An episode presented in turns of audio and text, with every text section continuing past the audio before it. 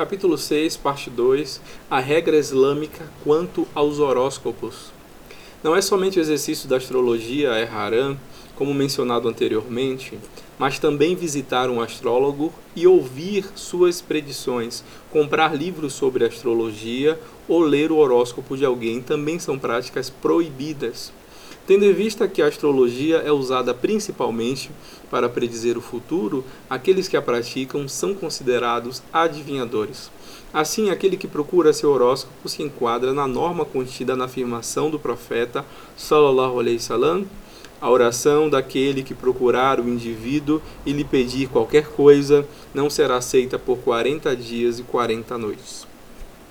Conforme mencionado no capítulo anterior, a punição neste radice se aplica até uma simples consulta a um astrólogo, ainda que a pessoa possa duvidar da verdade das informações.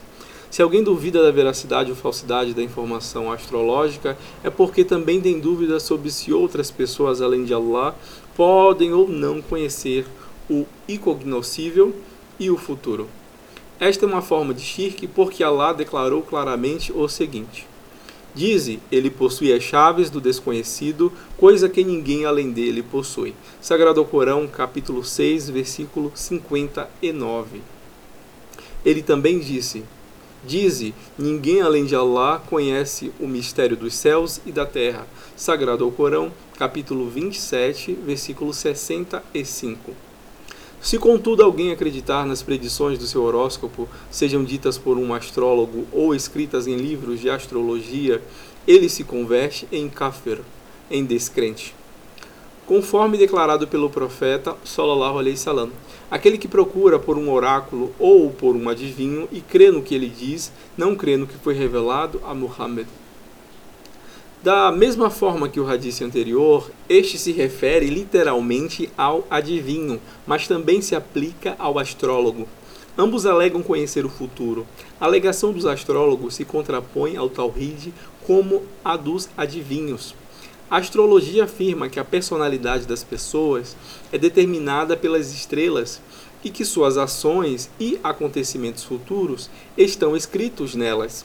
Um adivinho comum alega que a forma como a borra do café se apresenta no fundo da xícara ou as linhas da palma da mão dizem a mesma coisa. Em ambos os casos, eles alegam habilidade de conhecer, através da formação física de objetos, o incognoscível. Crer na astrologia e nos horóscopos está em clara oposição à letra e ao espírito do Islã. Somente uma alma vazia que não provou o verdadeiro imã a verdadeira fé, busca esses caminhos.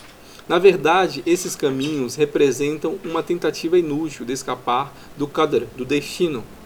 O ignorante acredita que se souber o que lhe está reservado amanhã, ele pode se preparar a partir de hoje. Contudo, Allah disse ao seu mensageiro para dizer o seguinte: e se estivesse de posse do desconhecido, aproveitar-me-ia de muitos bens, e o infortúnio jamais me açoitaria.